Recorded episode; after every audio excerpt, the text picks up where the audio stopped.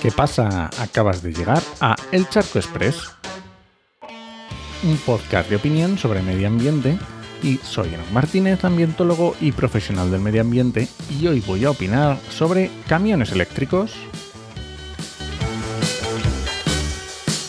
En noviembre de 2020 salía una investigación de la Universidad de Valladolid titulada Los límites de la descarbonización del transporte con el actual paradigma de crecimiento. En ella se hablaba de lo especialmente difícil que es reducir las emisiones de los gases de efecto invernadero en el transporte, por las limitaciones técnicas de sustituir los combustibles fósiles. Nos habla de que sustituir los vehículos individuales por eléctricos no puede conseguir reducciones de gases de efecto invernadero y además puede provocar escasez de ciertos materiales. Ya sabemos el típico caso del litio.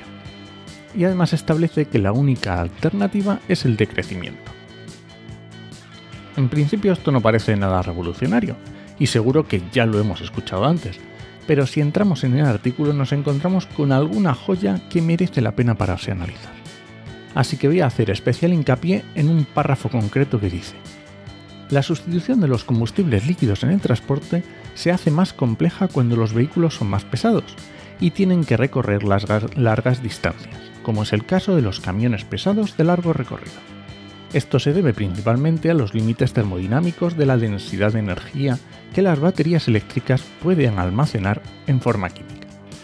Si la autonomía de los e-tracks, mm, camiones eléctricos, aumentara hasta los 800 km para competir con los camiones convencionales, necesitarían baterías mucho más pesadas que el peso permitido para camiones con carga en la Unión Europea actualmente.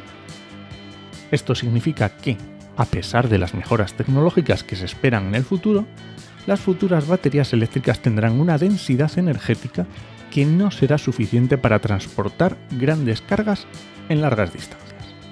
No es literal, pero bueno, casi. Quédate con este último párrafo. ¿eh?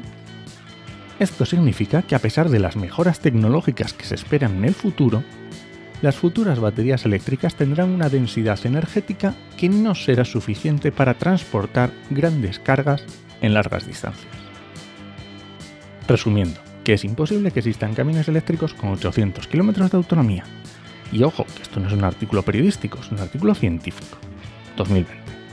Bueno, pues ahora nos trasladamos a agosto de 2023, menos de tres años después, y me encuentro una noticia del 17 de agosto que nos habla de los Tesla Semi, un modelo de camión eléctrico cuyo consumo es de 5, 105 kWh cada 100 km, que carga el 95% en 30 minutos, con una autonomía de 860 km y con una aceleración de 0 a 100 km por hora en 5 segundos cuando va vacío o 20 segundos cuando está cargado.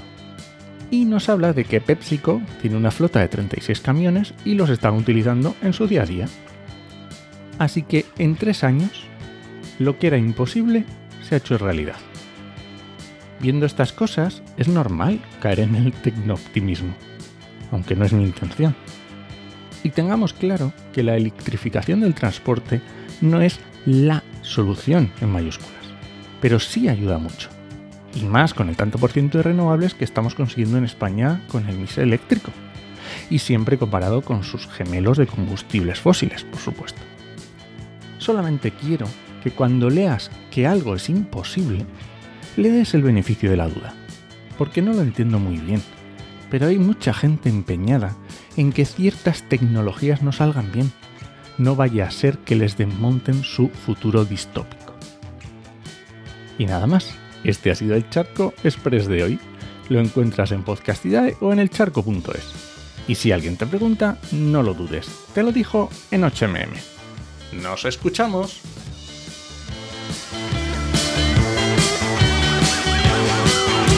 Ah, y ojo que no son solo los camiones Tesla, que aquí en España tenemos también los Ibeco y hay más marcas.